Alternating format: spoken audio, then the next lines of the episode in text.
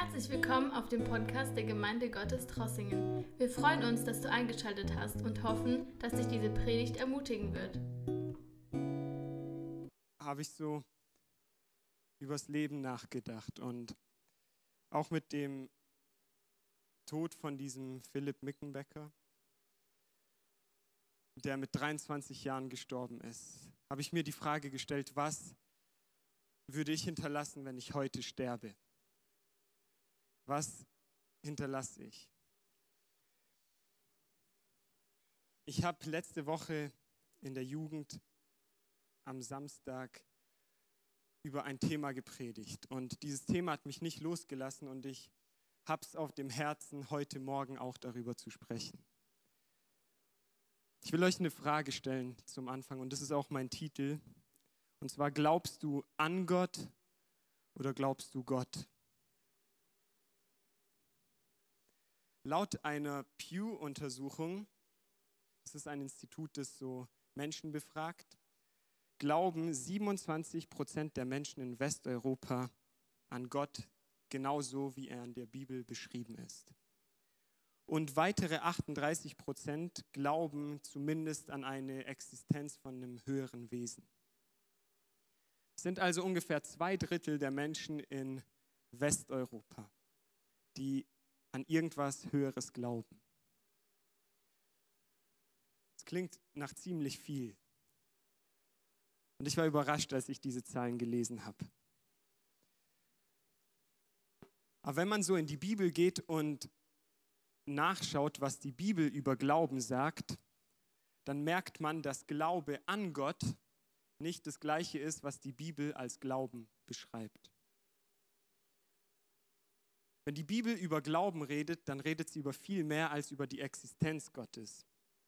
Und zwar, wenn wir in der Bibel Glauben lesen, dann hat das sehr viel mehr mit Vertrauen zu tun. Und wir könnten das auch als Synonym sehen.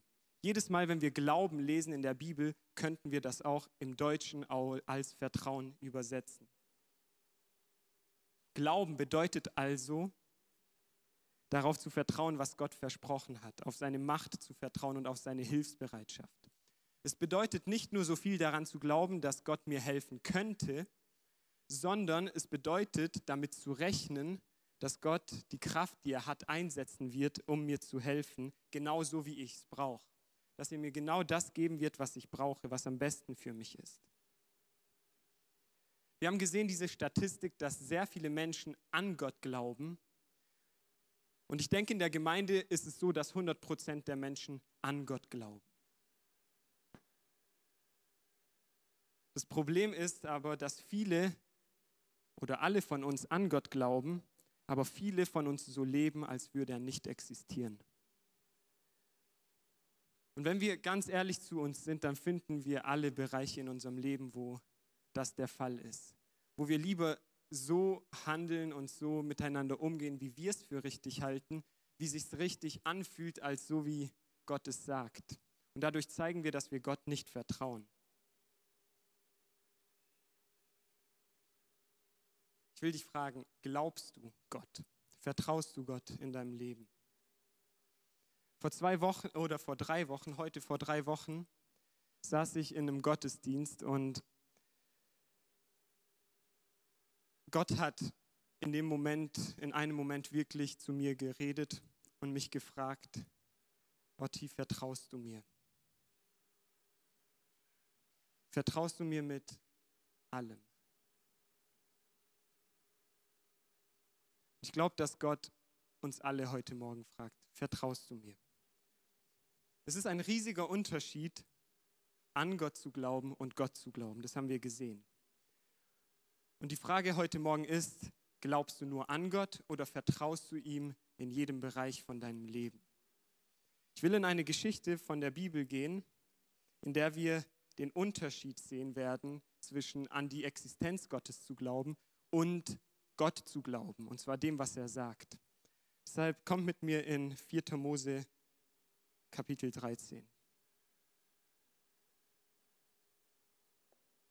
Hier steht, nun sprach der Herr zu Mose, schick Männer aus, die Kanaan erkunden sollen, das Land, das ich den Israeliten geben will.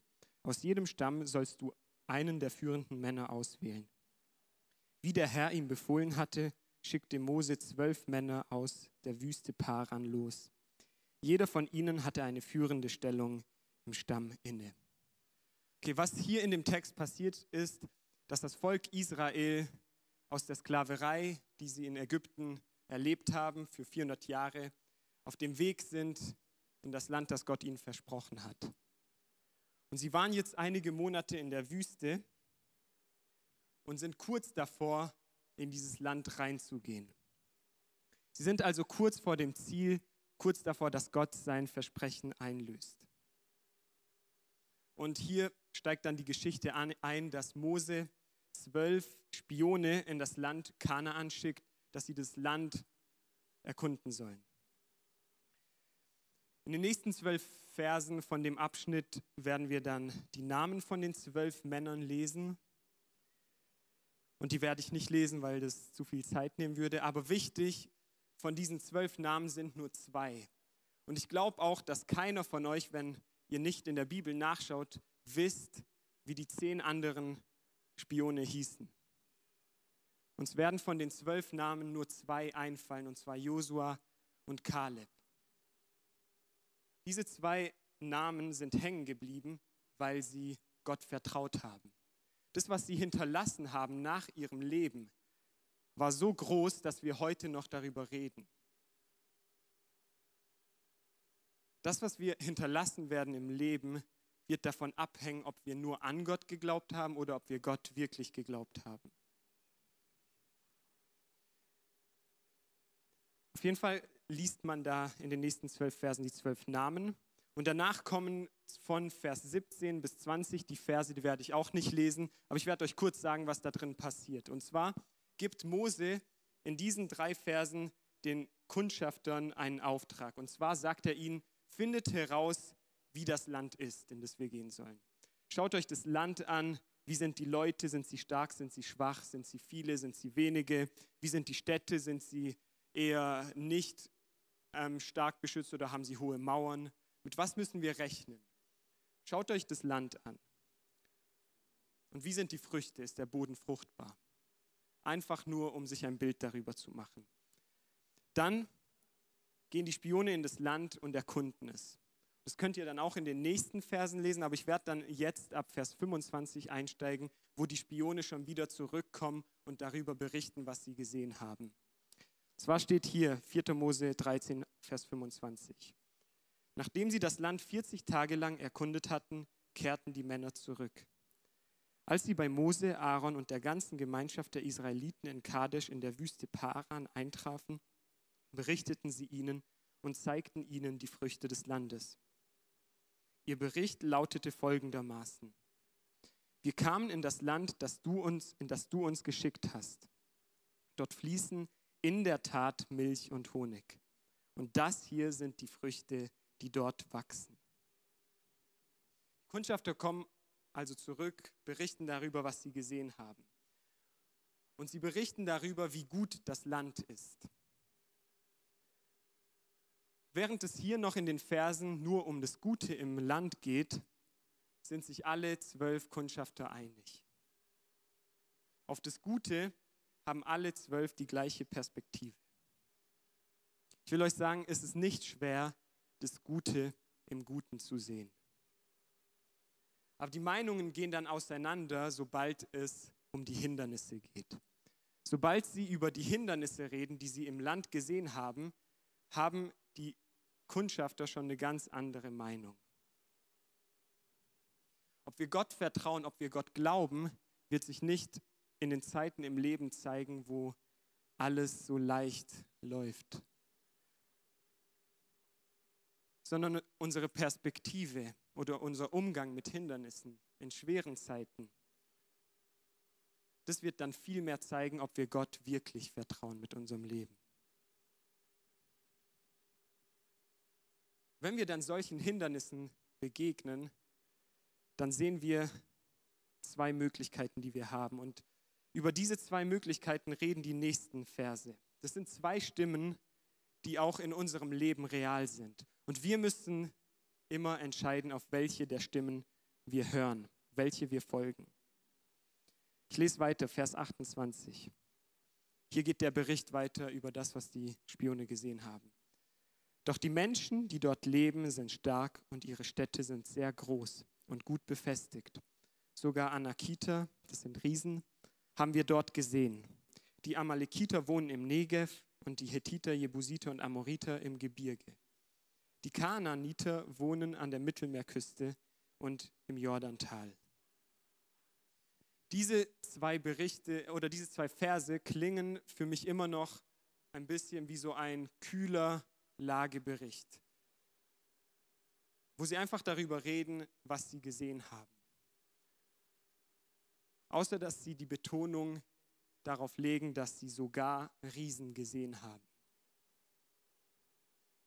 Es ist also eine realistische Analyse der Hindernisse. Im Leben werden wir immer wieder auf Hindernisse treffen, die zwischen unserer aktuellen Situation, unseren Umständen im Moment und dem stehen, was Gott uns versprochen hat. Es könnten finanzielle Probleme sein, schlechte Situationen im Job, schlechte Zukunftsaussichten, zerbrochene Beziehungen oder vielleicht auch das Gefühl, so viel schon falsch gemacht zu haben, dass Gott uns deshalb nicht mehr wirklich gebrauchen kann. Und wenn wir solchen Sachen begegnen, dann will ich nicht sagen, dass es diese Sachen nicht gibt, sondern diese Dinge sind real. Genauso wie die Riesen in dem Land real waren, sind diese Probleme im Leben real, auf die wir treffen. Es hängt dann aber immer von unserem Umgang und unserer Perspektive ab, wie wir die Tatsachen im Leben sehen. Ob wir an der Größe der Riesen hängen bleiben, der Probleme hängen bleiben oder ob wir dem glauben, was Gott versprochen hat. Und das sehen wir jetzt im nächsten Vers 30. Hier redet der Vers über Kaleb. Hier steht doch, Kaleb ermutigte Israeliten, die sich gegen Mose stellten. Lasst uns sofort aufbrechen und das Land einnehmen, denn wir können es ganz bestimmt erobern, rief er. Als ich diese Aussage gelesen habe, habe ich mir gedacht, es klingt so, als wäre Kaleb und die anderen in zwei unterschiedlichen Ländern gewesen. Er klingt so optimistisch, er klingt so naiv, als hätte er die Hindernisse nicht gesehen. Aber das stimmt nicht, sondern er war auch dort, er hat auch die Riesen gesehen. Aber Kaleb sieht zuerst das Versprechen, das Gott gegeben hat. Und er ist überzeugt, dass Gott dieses Versprechen irgendwie einlösen wird. Hier sagt er, es wird ganz bestimmt irgendwie gehen. Es muss also klappen in seinem Verständnis. Und deshalb kann er kaum erwarten, in dieses Land zu gehen, das Gott versprochen hat. Ich will euch sagen, Gott will nicht, dass wir realistisch aufs Leben blicken. Gott will nicht, dass wir uns im Realismus tarnen, obwohl wir dann doch eine pessimistische Sicht haben. Die Bibel redet darüber, dass der Heilige Geist uns das Herz öffnen will, die Augen unseres Herzens, damit wir sehen können, was Gott tut. Und genauso eine Perspektive will Gott uns geben, dass wir darauf einen Blick bekommen, was Gott gerade in unserem Leben, durch uns, in unserer Gemeinde, in unserem Umfeld macht. Und wenn wir das dann glauben, wenn wir das annehmen, dann werden wir für unsere Mitmenschen vielleicht verrückt klingen. Wir werden naiv klingen. Die Menschen werden uns vielleicht belächeln, weil wir so optimistisch sind. Aber oft wird es genau das bedeuten, Gott zu vertrauen.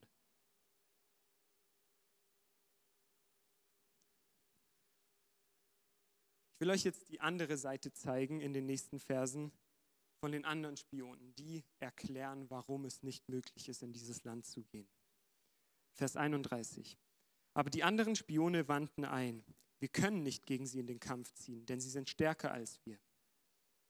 Und sie stellten den Israeliten das Land, das sie erkundet hatten, negativ dar. Das Land, durch das wir gezogen sind, um es zu erkunden, verschlingt seine Bewohner. Die Menschen, die wir dort gesehen haben, sind sehr groß. Sogar die Riesen, die Anakite, haben wir gesehen. Wir kamen uns neben ihnen vor wie Heuschrecken. Und in ihren Augen waren wir das auch.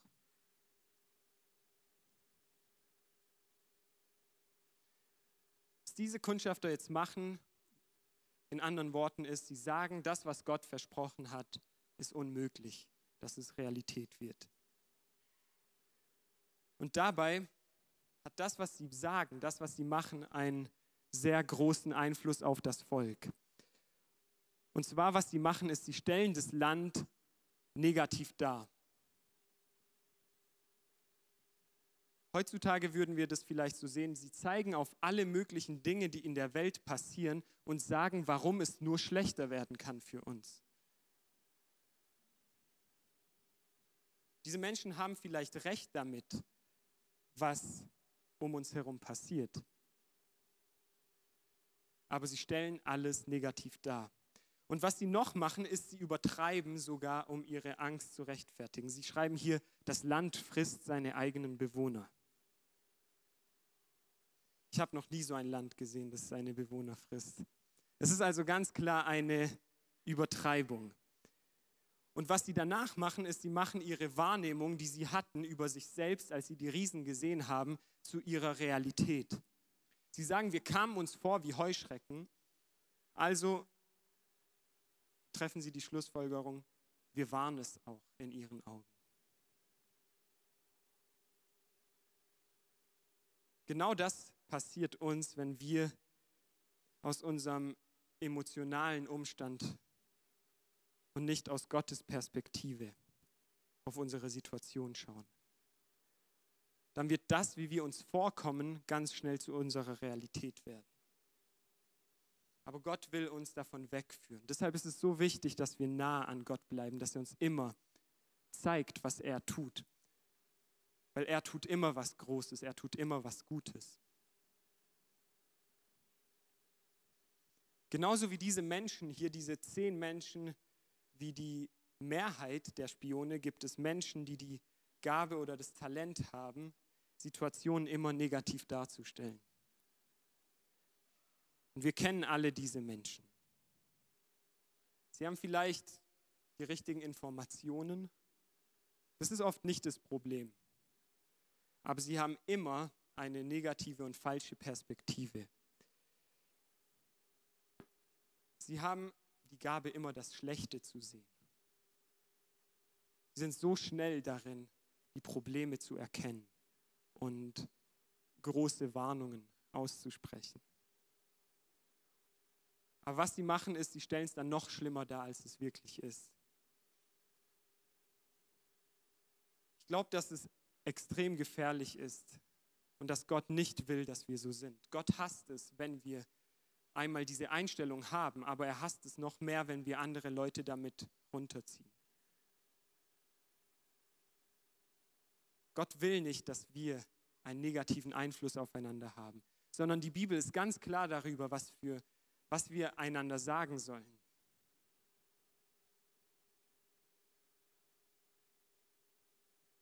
Gott ermutigt uns dazu, einander immer aufzubauen. Gemeinsam darauf zu schauen, was Gott tut. Und er ruft uns auch dazu auf, die Sachen, über die wir uns beschweren, dass wir diese Sachen zu ihm bringen. Nicht zu anderen, um sie runterzuziehen.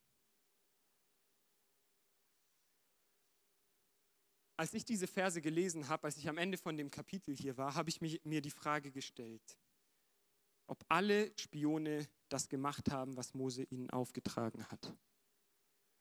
Und meine Antwort darauf war, ja, sie sind alle in das Land gegangen, sie haben alle einen Bericht über die Menschen dort abgegeben, über den Boden, über die Städte. Sie haben alle das gemacht, was Mose ihnen befohlen hat. Aber ihre Berichte klingen trotzdem sehr unterschiedlich.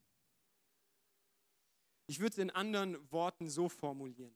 Alle zwölf von diesen Spionen haben an Gott geglaubt, aber nur zwei haben Gott geglaubt. Nur zwei von den Spionen haben dem geglaubt, was Gott versprochen hat. Und das hat ihre Wahrnehmung und das, was sie geredet haben, das, wozu sie aufgerufen haben, komplett geändert. Nur Josua und Kaleb haben so gelebt, als würde Gott wirklich existieren. Es gibt ein, eine Stelle in der Bibel, in Jakobus 2, Vers 19, die den Unterschied sehr klar zeigt. Hier steht, du glaubst, dass es nur einen Gott gibt, schön und gut, aber auch die Dämonen glauben das und zittern. Willst du denn nicht begreifen, du unverständiger Mensch, dass der Glaube ohne Taten nutzlos ist? Was hier steht, ist Glaube an Gottes Existenz. Das ist meine eigene Interpretation davon, ist nicht der Glaube, den Gott von uns will. Hier steht sogar, die Dämonen glauben es, dass Gott existiert. Gott will von uns nicht ein Glauben an ihn, sondern Gott will von uns Vertrauen. Echter Glaube ist Vertrauen darin, was Gott gesagt hat. Und es wird sich dann auch immer in unserem Leben zeigen, wie wir eingestellt sind, was wir sagen, wie wir uns verhalten, wie wir miteinander reden. Als Christen sind wir nämlich dazu berufen, so zu leben, als würde Gott wirklich existieren, weil er existiert. Und wenn wir das tun, wird das immer sichtbar werden. Jesus sagt auch ein Beispiel, ein Gleichnis, und zwar eine Stadt, die auf dem Berg ist, kann nicht versteckt bleiben, weil es ganz natürlich ist, dass man sie sieht, weil sie auf dem Berg ist. Genauso ist es mit unserem Glauben. Er wird sichtbar werden, wenn er echt ist. Ich will noch mal kurz zum Ende der Geschichte gehen. Und zwar stehen jetzt die Israeliten vor der Entscheidung, welcher Stimme sie glauben. Wir haben die zwei Stimmen gesehen, einmal die realistische Stimme oder diese naive, optimistische.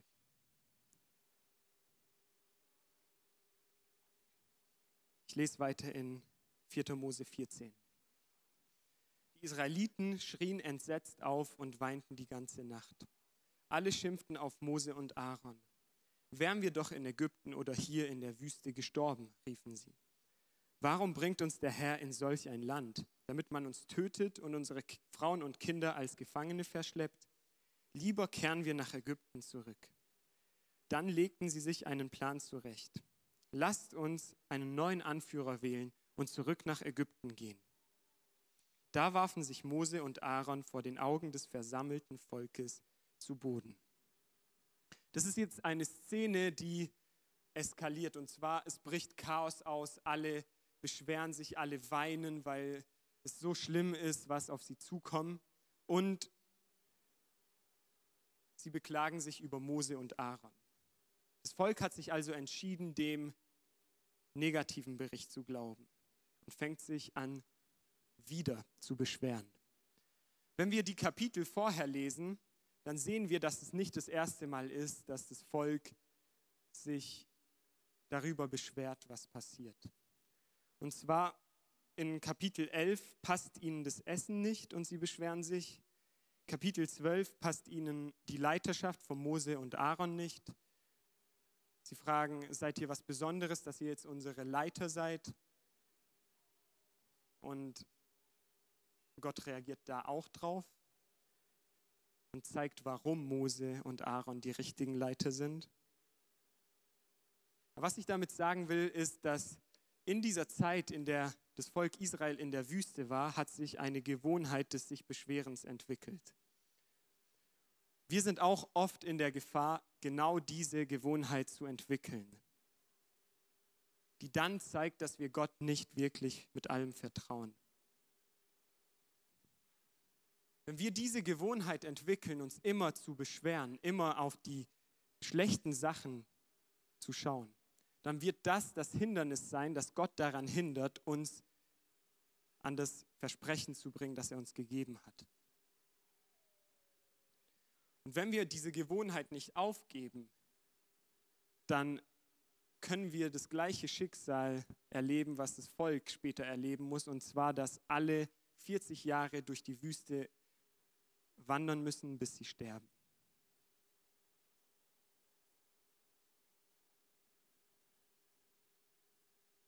Wenn wir nicht lernen, uns in der Wüste diese Gewohnheit des Beschwerens abzulegen, dann werden wir vielleicht in der Wüste sogar sterben müssen.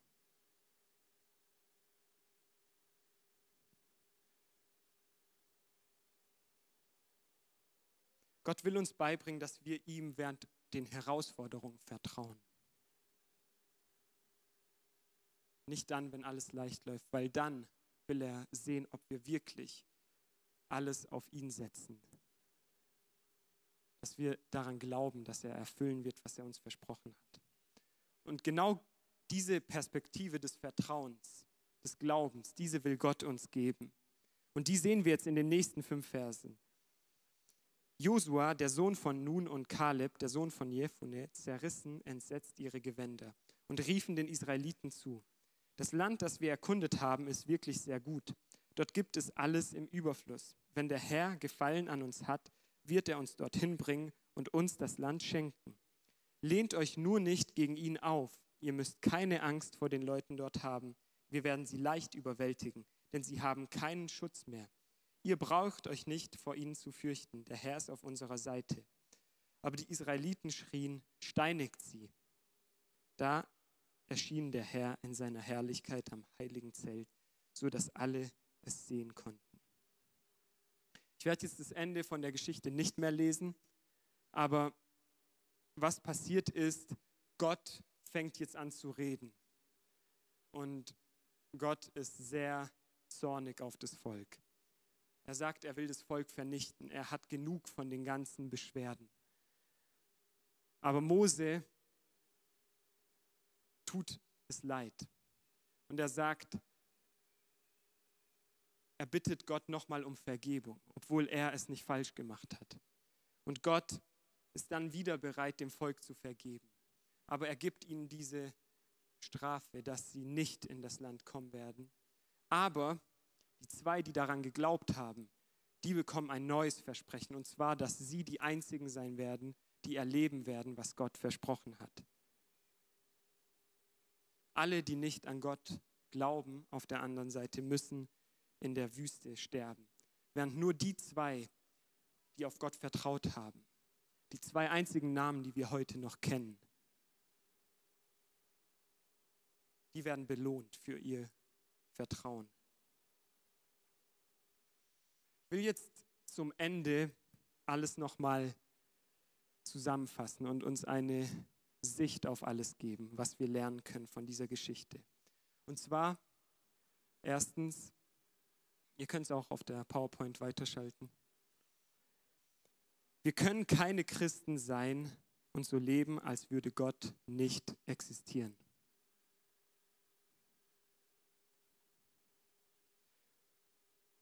Viele von uns Christen glauben an Gott, aber leben nicht mit ihm. Das Schöne ist aber heute, dass wir es heute ändern können. Wenn wir darüber nachdenken, was unser Leben bewirken soll, dann müssen wir nicht darüber nachdenken, was wir morgen oder in einer Woche machen, sondern wir müssen uns damit auseinandersetzen, was wir jetzt tun können.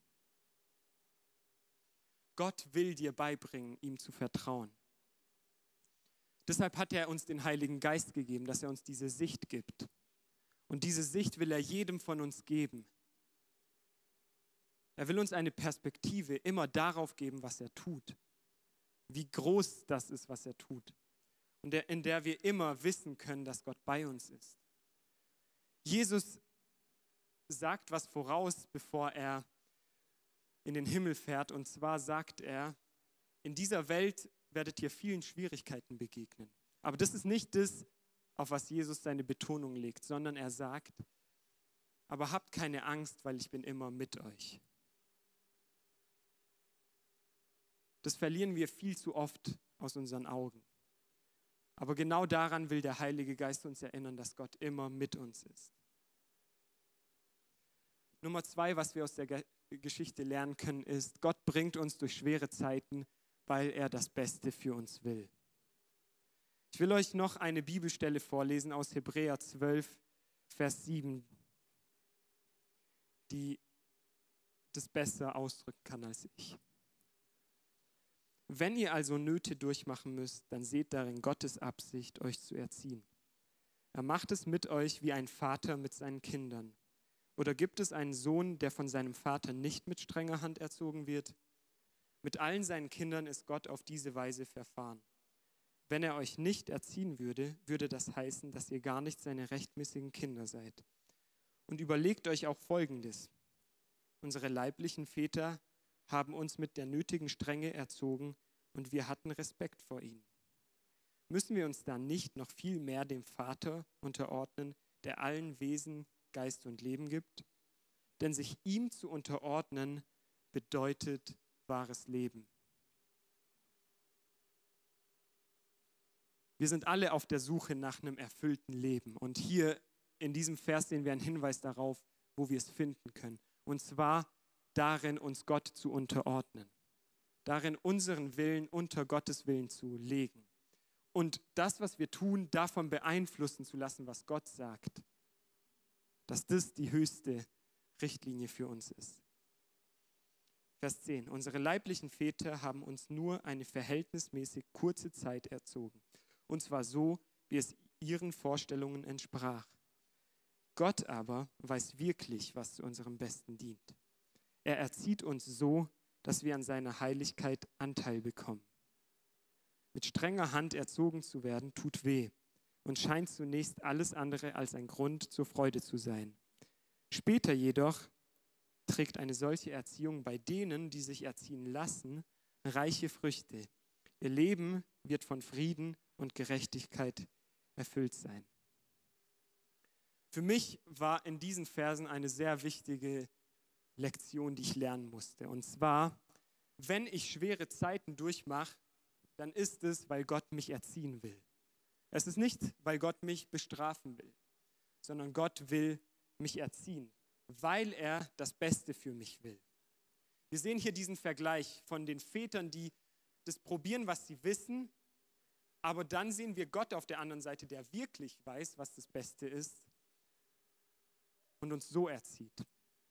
Auf was wir uns also verlassen können, ist, dass Gottes Erziehung wirklich das Beste für uns ist. Und hier mit in Vers 11 sehen wir, es tut weh, von Gott erzogen zu werden. Und es ist nicht etwas, worüber wir uns freuen. Aber später hat es eine Auswirkung auf unser Leben.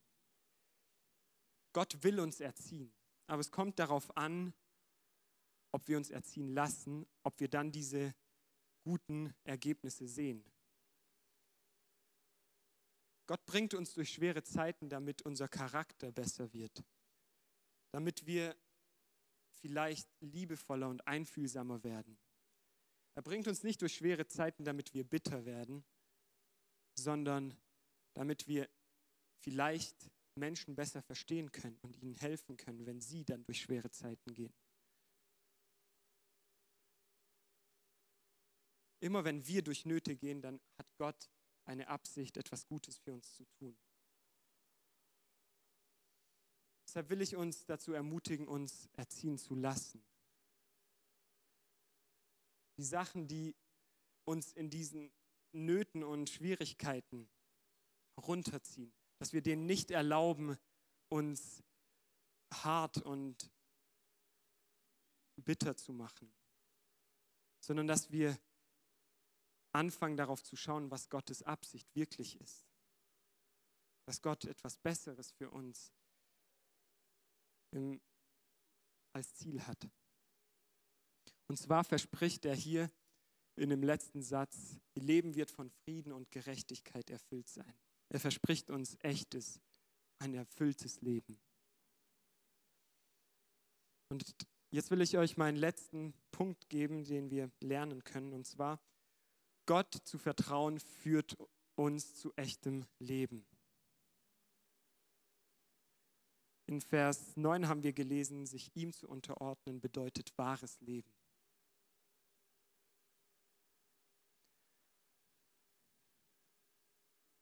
Als Christen haben wir manchmal diese falsche Vorstellung vom Leben mit Gott. Und zwar, dass wir uns einmal entscheiden, ihm zu folgen und dann begegnen wir keine, keinen Schwierigkeiten mehr.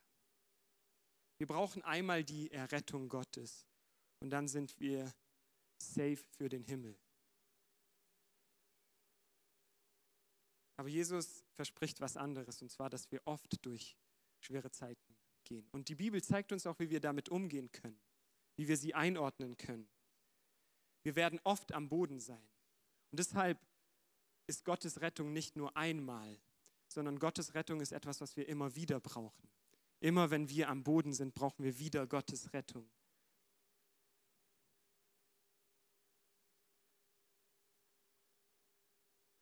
Gott zu vertrauen, auf seine Rettung dann zu vertrauen, führt uns dann zu echtem Leben. Ich will euch nochmal zum Ende das ganz praktisch machen. Und zwar, was bedeutet es, Gott zu vertrauen?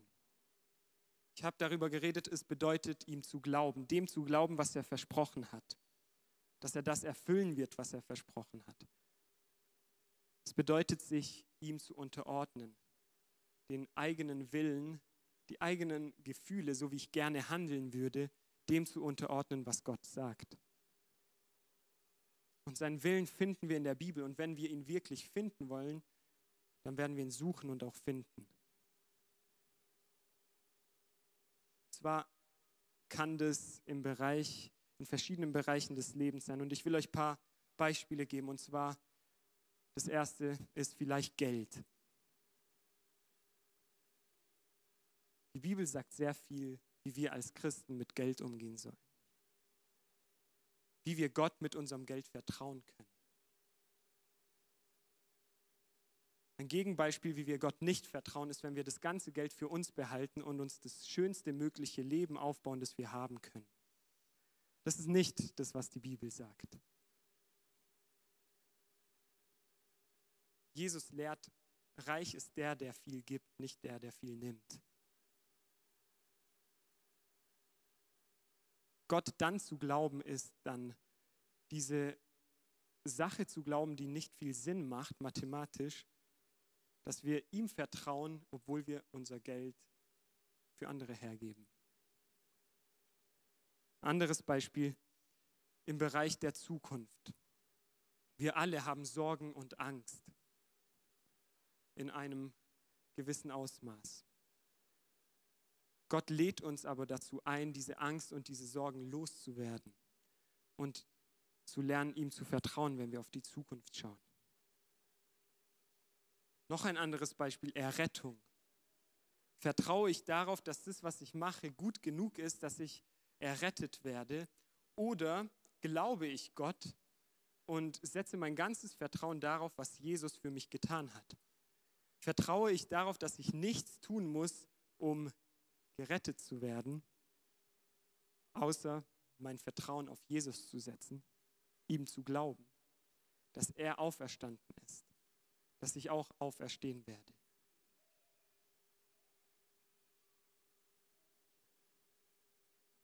Dann weitere Bereiche sind zum Beispiel unsere Zeit. Wie setze ich meine Zeit ein? Zeigt, wie ich meinen Kalender gestalte, mein Vertrauen an Gott.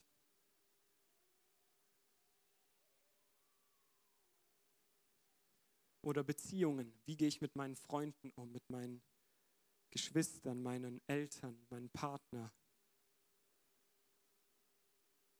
Vertraue ich darauf, was, zu was mich meine Gefühle leiten oder was Gott mir sagt? Und bin ich immer bereit zu lernen? Weil natürlich ist es so, dass das, was wir von Natur aus machen, oft dem widerspricht, was Gott uns in der Bibel sagt. Oder noch allgemeiner mein Leben. Wie setze ich mein Leben ein? Für was lebe ich? Oder meine Worte. Ich will dich heute Morgen fragen, wir können gemeinsam aufstehen. Und wir wollen noch mal eine ganz kurze Zeit der Anbetung haben, wo wir Gott eine Antwort geben können.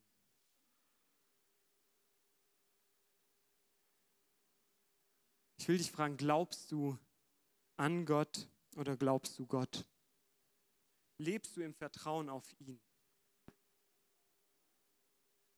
Jesus hat alles möglich gemacht, dass wir ein Leben leben können, das im Glauben an ihn, im Vertrauen an ihm ist, dass wir ihn in allen Situationen vertrauen können.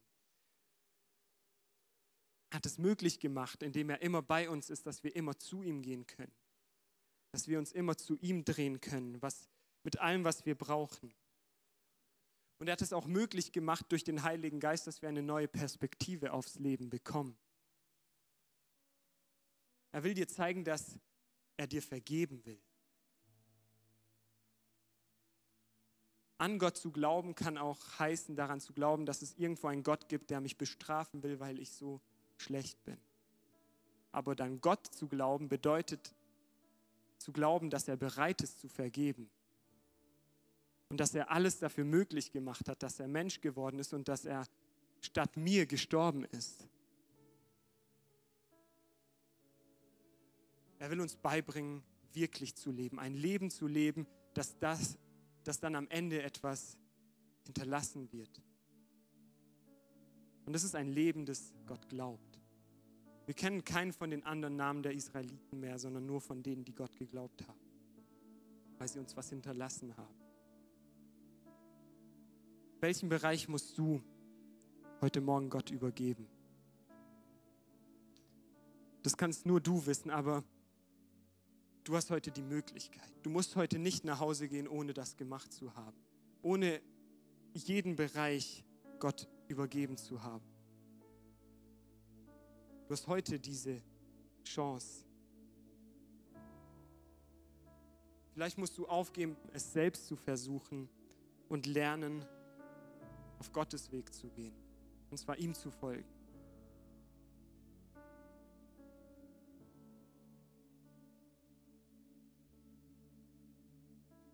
Gott hat uns so viel versprochen, was auf uns wartet, dass wir oft dadurch hindern zu bekommen, dass wir nicht glauben, was er uns versprochen hat. Aber er wird alles erfüllen, wenn wir ihm glauben, wenn wir ihm vertrauen. Danke, Jesus, für diesen Morgen. Danke für jede Person, die hier ist. Und ich danke dir, dass wir die Möglichkeit haben, unser Leben dir zu übergeben. Danke, dass du unsere Predigt angehört hast. Wenn dich die Botschaft angesprochen hat, dann teile sie gerne mit deinen Freunden und Bekannten, dass auch sie diese Predigt hören können. Wir wünschen dir Gottes Segen.